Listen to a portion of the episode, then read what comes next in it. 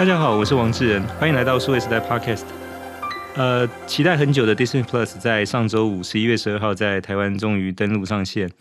那么对于线上影音市场会带来什么样的一些变化或者冲击？我想其实许多人跟我一样都很好奇，也很关心哦。那在这期节目当中，我们很高兴请到台湾目前非常有活力的一位青年导演跟制片人，同时也是过瘾科技的创办人跟制作人郑凯俊 Roger 到我们节目来分享对于这个题目的看法。Roger 你好，哎，志仁好，我是 Roger，谢谢。好，Roger，那你怎么看？就是 Disney Plus 现在在台湾登陆上线的这件事情？诶，其实我期待很久，诶，我非常非常期待，因为我觉得，当然，呃，不管是 Netflix 或其他的 OTT，大家其实使用都比较久了嘛。可是确实，Disney 呃，他自己有自己的 IP，他有他自己的电影，尤其像漫威这些等等。哦，那我从从使用者的角度，我是非常期待。那你如果说要来看它对于其他更大的 OTT 或是既有的呃 OTT 来讲，我觉得它挑战还是非常非常多啦。是，那我想当然回到十年前、二十年前，其实在整个影视产业里面，这个 Disney 绝对是大咖哦。那时候 Netflix 还不算是个咖。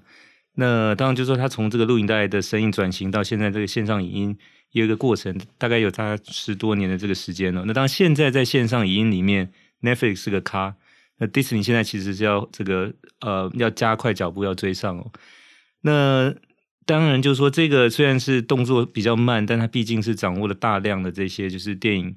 呃这些相关的这些内容的资源哦。所以你怎么看？就是说，像在台湾的市场，也是你最熟悉的就是那目前可能对于这个所谓第二家的业者进入到这个 OTT，就所谓这个线上影音的这样的一个领域里面来，会带来一些什么样的冲击跟变化？我觉得对于一般消费者来讲，最重要第一个当然是钱嘛。我每个月要缴多少钱？那他现在的资费，如果说一个月是两百七十块新台币来讲，我觉得如果你本身已经是 Netflix 的用户的话，要再额外掏出两百七十块，我觉得你一定要是一个非常强档的内容，不管你是动画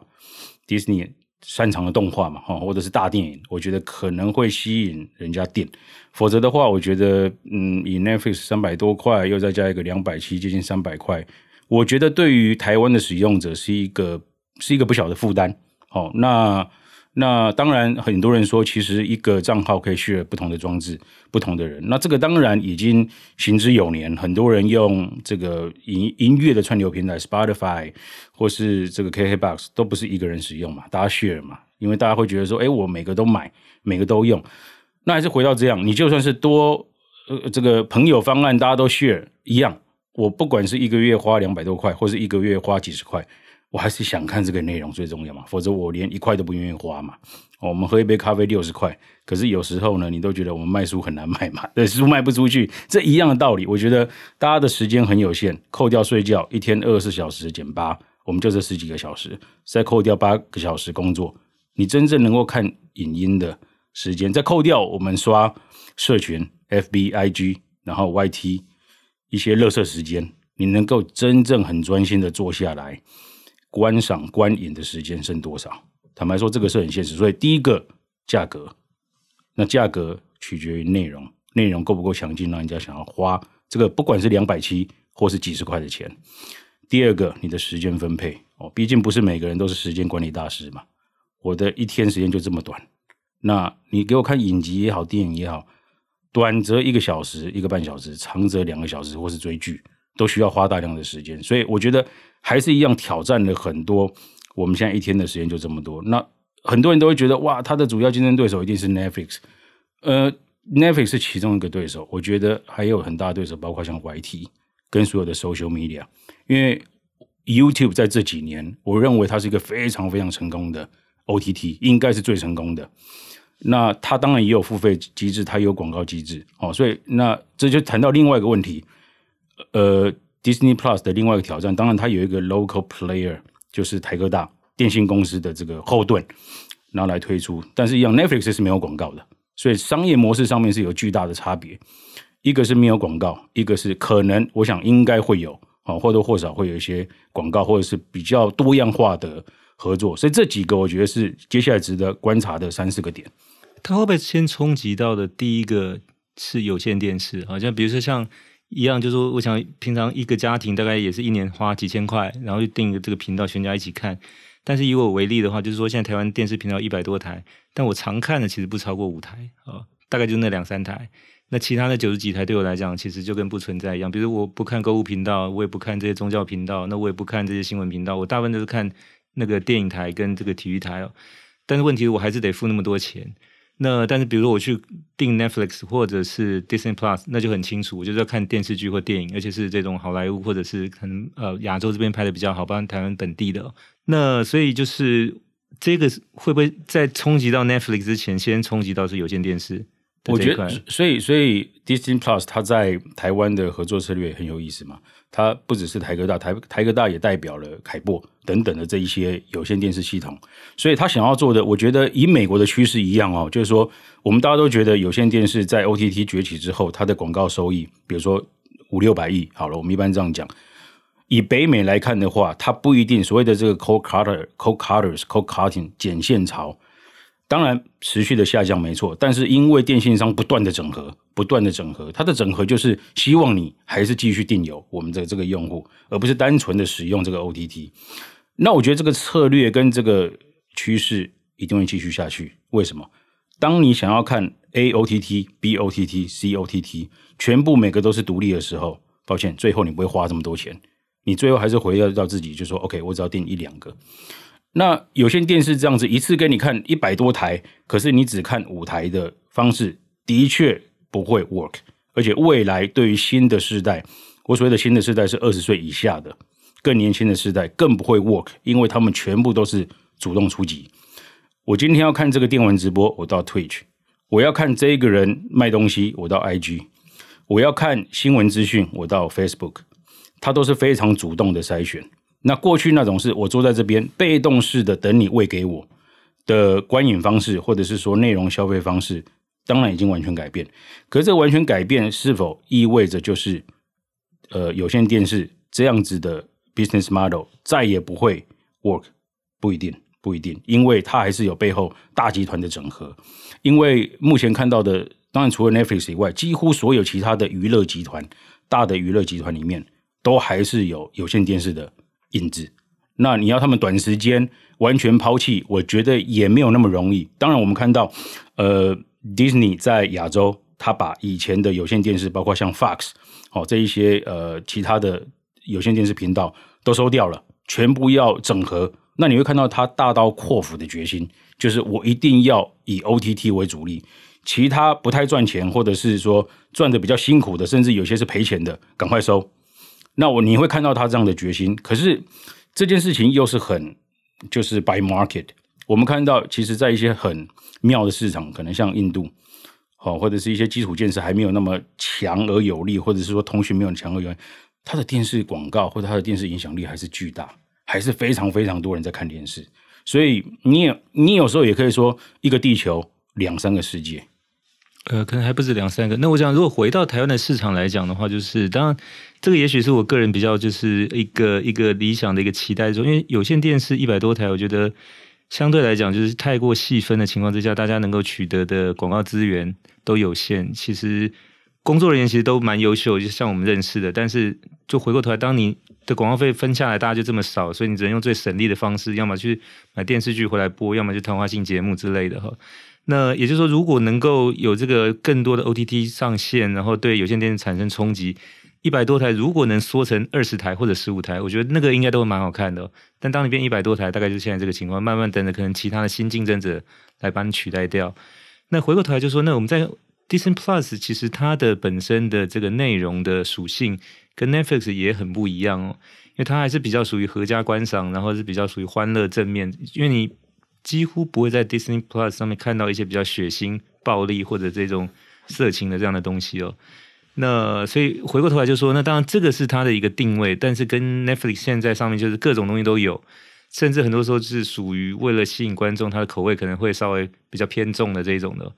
还是有所区隔。所以你你怎么看？就是像这样的一个新的 player 进到台湾市场来，可能对于这种所谓的观众的这种收视的习惯带来的一些影响。我觉得它会吸引到某种程度不太一样的人诶，就是呃，Netflix 可能大家会期待说，我在里面我会看到 Narcos，对不对？我会看到这种毒枭啊，所以你如果不止他的戏剧，然后你看他的《李氏朝鲜》，这一些都是 也很多的色情，还不是一般的色情，不是一般的暴力，一般的血腥，是非常的血腥。那或者是比较有创意的暴力跟血腥，比如像《鱿鱼游戏》这种，或者是说像《鱿鱼游戏》这种十年前导演根本没有人要的剧本，他重新 revisit 说，哎，搞不好你这个东西是有机会的。所以我觉得你说对产业来讲，我觉得这是个机会啊。就像导演他说的，十年前这是个没有人要的电影剧本，那十几年之后，现在竟然变成全球热播的影集。那我觉得 Disney 它当然，我觉得它的方向相对目前看起来还是合家观赏。还是合家观赏，那有笑有泪嘛？他常常都是这样讲，希望你笑一笑，也感动，也哭。好，那呃，我我觉得对于产业，刚才智仁提到说，对于业界来讲，我觉得是好事，我觉得绝对是好事，因为你可能对于台湾的影视业者，他多了一个平台可以销售，多了一个平台可以等于说我授权卖片给你嘛，我做了多一个渠道，多了一个平台。那再者，我可以多了一个合作的伙伴。我跟这个未来 Disney Plus 可以一起，也许拍摄更多的台剧，哦，那也许我期待也也许有一些更有意思的纪录片，因为在 Disney Plus 上面还有国家地理频道的内容。那最近当然美国也推出一个一个 Will Smith，呃，当主持人的纪录片系列，哦，那这个就很明显，你看到以往国家地理频道它比较严肃，哦，它比较严肃，它做了很多比如说考古啊、动物的这一些纪录片，国际纪录片。那主持人大致上可能是考古学家，可能是专家学者哦，你不一定会一定会看到一个大明星。可他这一次推出的就是 Will Smith，告诉你他要探索全世界地球的角落。那我觉得这个企图心两个，一个他觉得大明星需要哦来吸金，第二个就是告诉你说，现在娱乐跟知识并不是可以，并不是一定要完全脱钩的。那 Will Smith 他可以拍电影，可是他也可以来主持。Disney Plus 或国家地理的这样子的一个纪录片，所以这件事情我觉得是是很明显，Disney Plus 他觉得未来我可以做的。呃，我记得我之前也看过，像 Morgan Freeman 其实也帮可能是 Discovery 还是哪一个频道也主持过这个宗教宗教的宗教的对。那所以就是说，这个其实对于这些好莱坞的一线影星，可能也找到一个另外一个出口，就是说可能主持纪录片或者节目类的，相较于过去可能只演电影或电视剧的这样的一个一个情况哦。那当我，我想说，在现在 OTT 这个市场看到是说，Netflix 本来以前一个出租录影带，现在转型之后变成这个线上 OTT 的老大。Disney 是过去在在这个影院世界时代的里面的老大，现在想想办法努力做 OTT 世界里面的老二哦。那 Roger 怎么看？就说那这里面如果有第三咖的话，比较有可能会是谁？我觉得分两个层次哈，第一个层次如果是以北美市场来看，当然如果北美的话，当然比较强势，像 Hulu 或者是这个 CBS 他们的这些 OTT，那这些其实对于台湾或是国际北美以外的观众比较陌生。那当然，如果你以全球来看，当然 Amazon 是一个蛮强势的 OTT。那当然，我觉得 Amazon 在台湾它还没有，也许还没有这个实际上想要推广的计划。可是 Amazon 在日本是一个非常强势的 OTT。我记得好几年前疫情之前，到全家、东京的全家、大阪的全家，你都可以看到 Amazon 的储值卡，它的卡片就是哦，你这个月费这个月要 renew，你就直接在便利商店直接 renew。那你说，哎，Amazon 上面有什么东西很有趣？哎，Amazon 在日本做了很多像恋爱巴士或是那一种实境秀，所以它在 Amazon Japan，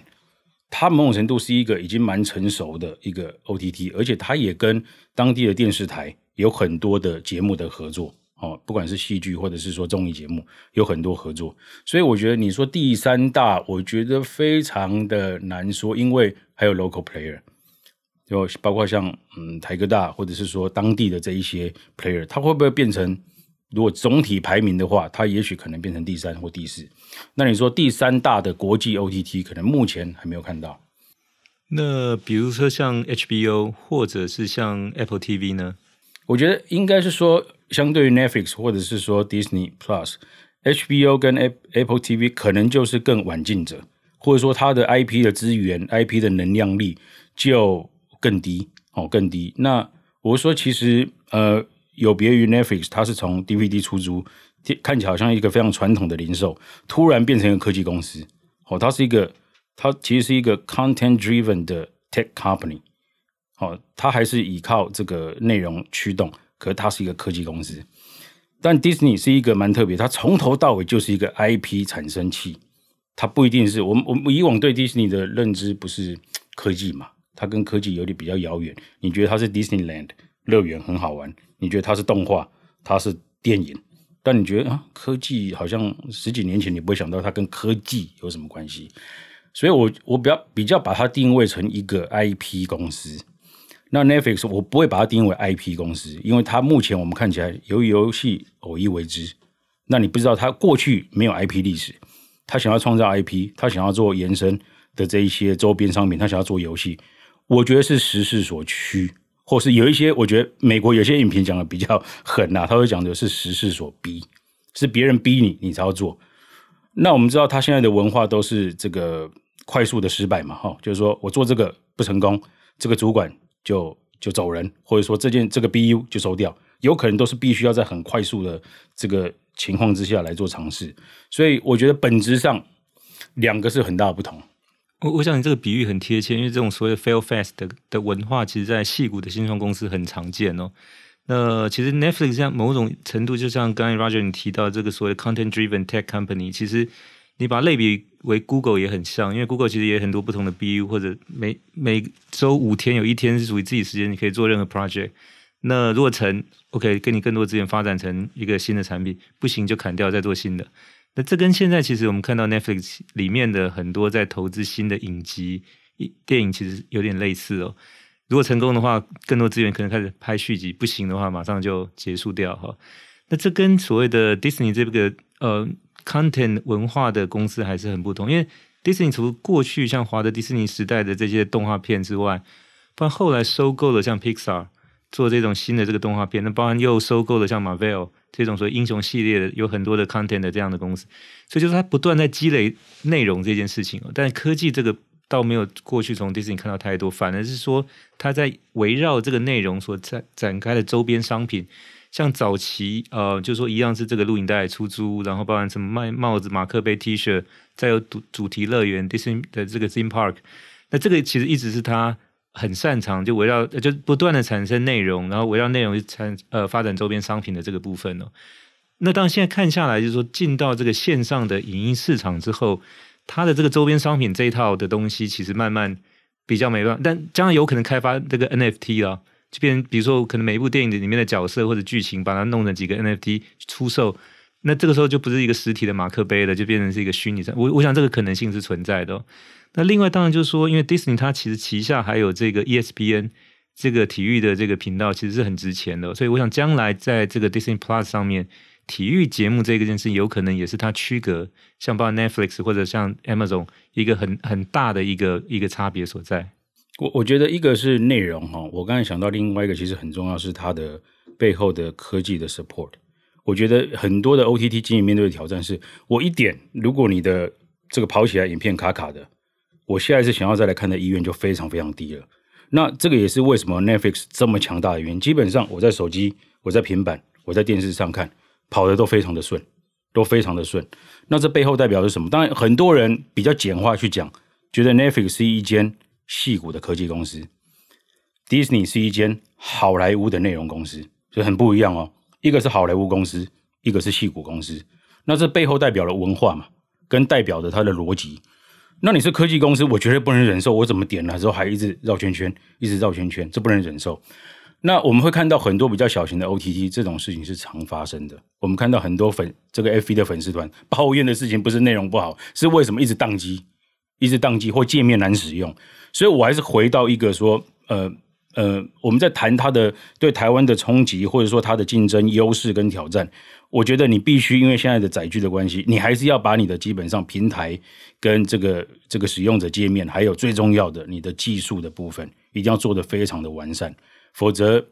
呃，如果你的使用者经验不好，我觉得不管你推出多少钱，都还是很难吸引人。呃，这个确实也是个重点，因为谈到这个线上这种，特别是属于 streaming 的这种 service，就是说它有可能同时是几万人或几十万人同时上线在看这部电影的情况之下，那怎么确保说那这几十万个观众不会卡到？那这个当然是背后有很多的技术，帮他的这个 server，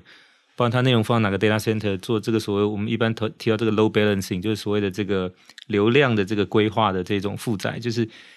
不会让它就当它有高峰的这个同时多人在线情况之下，会去所谓卡关的这样的事情。那这个当然就是所谓的科技公司擅长要去解决的问题。那可能一般内容公司比较对这块没有那么熟，它可能也许是外包。或者说，可能就是呃，相对要花比较多的力气去解决这个部分哦。那当然，我想呃，Roger，你提到这个重点说，因为当我能够解决这个所谓的几万人或几十万人同时在线也不卡关，速度能够保证情况之下，除了看影片，另外一个就是玩游戏，也必须要有达到这样的一个等级哦。所以，我们看到 Netflix 其实现在也开始推出它的游戏的产品。那这个当然是呃，也差别于就是传统这些所谓的呃内容提供者，不管不管是 HBO、Amazon 或者是这个 Disney Plus，其实主要还在内容。但 Netflix 现在除了内容，也开始进入到游戏这个领域。你你怎么看？我觉得一样，就是说你分两种，一个叫做时势所趋，我时势所逼。嗯，对，我觉得目前看起来都是所逼啦。坦白说，这些 OTT 公司我都不觉得，我我觉得 Visionary 会越来越少的原因，就是因为现在的变化速度太快了。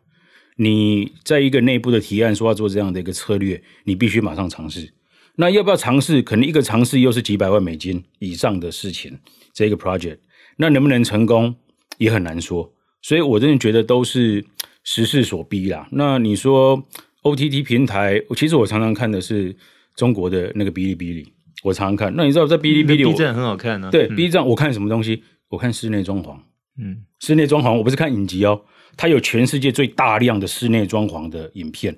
那如果你想要看室内装潢的一些 reference，你会看。那好处是什么？它可以弹幕。对，你跟这个设计师马上聊说：“哎，你这个沙发哪里买的啊？啊，淘宝链接给我，怎么样？”就是说这件事情跟游戏有没有关系？有，因为它是必须及时互动，而且它是一种社交，就是你在对观影或者娱乐的同时，它又把社交功能也带进来。我觉得游戏打的你死我活，有没有得到？这个金币跟宝藏是一回事，很多的人进入游戏空间就是要来看我朋友今天有没有在那边，所以你会发现很多人进到那个世界里面打一打之后，就说：“那你等一下要吃什么？然后下礼拜要不要打球？”很容易歪楼啦，在那个游戏世界里面，因为你打一下之后你就来交朋友嘛。所以我觉得 OTT 要长期经营，只是单纯说：“哎，我这个东西，然后这个 spin off，或者是说延伸变成另外一个游戏，我觉得还是不容易。”不容易，因为这是游戏开发商做的事情。那你能不能全部什么都要做？你时势所逼，让你必须要 diversify，你必须要多元化、多样化。可是你会不会样样做就样样伤？当然，这个可能性是存在。但回过来看，刚才提到说，大家现在习惯玩游戏的同时是有聊天室，就是你可以跟朋友对在这边社交。回过来说，将来这个聊天室或者你刚才提到弹幕这个功能。如果也回到观看影片，比如我们跟五个朋友约好，大家各自回家看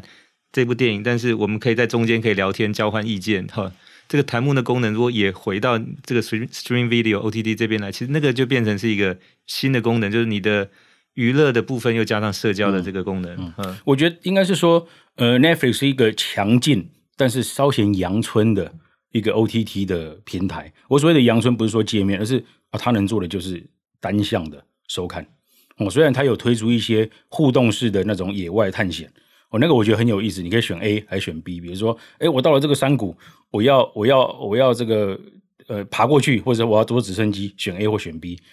那可是其实这种东西，其实我觉得还是稍微弱一点。哦，你如果说，哎，我们今天这个我随便举例，Sex and the City，哦，这群人又要重新再播了一次。那你就把我的高中的好朋友，我们一起看这部戏长大的人，我们线上同学会，同学会的主题叫做一起看《Sex and the City》，你就上面聊天，我觉得那个东西会会更有感啦。那我觉得 OTT 的提供者或内容提供商，可能必须要往这个地方走，因为我我觉得很多的商业模式跟跟精彩度，其实中国做的非常非常的多，尤其商业模式。我就记得有一次，一个也是一个 OTT 嘛，然后体育，我们都知道体育内容，你刚才讲的像 ESPN 这样，它不好赚嘛，因为经营体育内容，你的收益金非常高。可他怎么玩呢？他就说：“哎，我这个足球赛，我这个球赛给你看是免费的。哎，你突然转换呢？他说：哎，怎么免费的？你你花了那么多钱买的这个大比赛，那我消费者当然要付钱来看这个比赛啊，你怎么免费啊？哦，这免费。但是呢，我们这个球队里面呢有三大帅哥。”我们帮你精选三大帅哥的专辑，这三个帅哥要钱哦。你要看帅哥的特写，这个是特别要付费的。可是整场球赛免费给你看，免费给你看，先让你喜欢上帅哥哦。那在挑里面一个帅哥最懂旅游、最懂吃的，我找他特别去旅游欧洲来给你看，那这个是要钱的。所以他后面这个部分要钱，前面比赛我根本不不赚钱，我不跟你收钱。所以你看这样子，他就说经营 OTT 的内容，我觉得那个商业模式或者是说创意，我觉得其实需要更多。是，特别是把这种所谓的可能呃多人在观赏的这种可能需要有情感或者意见的交流这样的的部分，把它增加进来。我觉得这个可能更多会是亚洲的公司的强项，因为刚才像那个弹幕从中国开始，然后现在其实很多地方都流行。那当我们现在看到 Netflix，它大概只有简单的，比如排行榜，比如说什么本本日一到十名是哪个，但你其实不知道，比如说这第一名到底多少人看。以及看完之后，人家在上面可不可以留言？就是他观影的这个心得，现在是没有的。那我说这个都是很大的，可以去再改善加强的空间哦。那最后请教 Roger 是说，那作为一个影视的这个制片人跟导演，就是那当我们看到 Netflix 其实呃进到台湾市场，它其实也有投资本地的一些影视的这些作品哦。那你预期像 Disney Plus 进来会不会做类似的事情？所以像这种 OTT 进来台湾越多，会不会对台湾的本地的影视制作？也带来一些相关的比较直接的帮助。我觉得已经已经在发生了，已经正在发生了。所以我相信已经有很多的呃影集或者是电影都已经在跟呃迪士尼洽谈，未来也会播出或合制。所以我觉得我觉得是好事诶。我觉得当然有一些人会觉得说，诶，那是不是就变成我们台湾本地的一些平台就会比较辛苦？那我我还是举像《熟女养成记》的例子。好，《熟女养成例子》，如果是像《熟女养成记》，它单单纯纯只有在 OTT 播出，坦白说，我判断它的回响不会这么的巨大。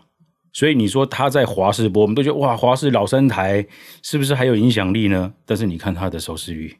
是非常非常恐怖的，而且它的跨度是非常高的，它的讨论度是连我记得我记得《俗女养成记》一有一个很惊人的现象，就是我感觉我全世界的台湾女性朋友怎么都在讨论。我的学妹住在伦敦的，我的学姐住在芬兰的，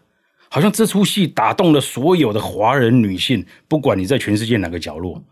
那你说单纯靠 OTT 网络吗？那是不是如果没有华视，它的影响力会这么大吗？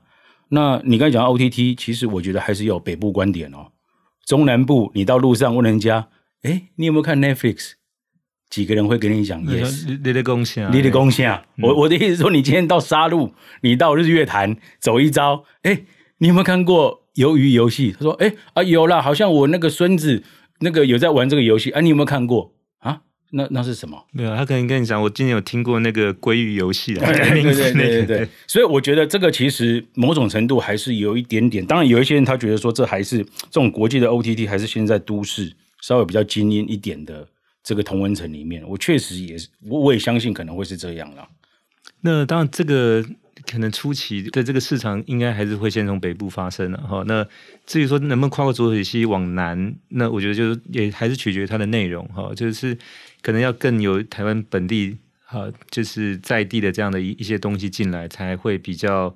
呃，因为你如果都是那国际大片的话，确实我觉得就是可能对中南部的这些市场来讲，就是可能那个接受度会需要更长的时间哈。我觉得非常期待，就是说，如果他当然他强项不只是戏剧，我觉得是电影，哦，他一强项是电影跟动画。如果未来可以跟台湾的更多的国片合作，哦，那我觉得不管是投拍或者是说销售，可以让台湾的电影可以让更多人看到。因为其实我觉得这几年台湾的影集。哦，发展的蛮蓬勃的，那走出是走出国际也蛮多的。可是电影相对比较辛苦，坦白说，电影的这个投报率一直来讲都是比较风险极高的。那当然，我觉得也希望有 Disney 或是 Netflix 进来之后，能够有更多的，因为 Disney 大家会想到电影，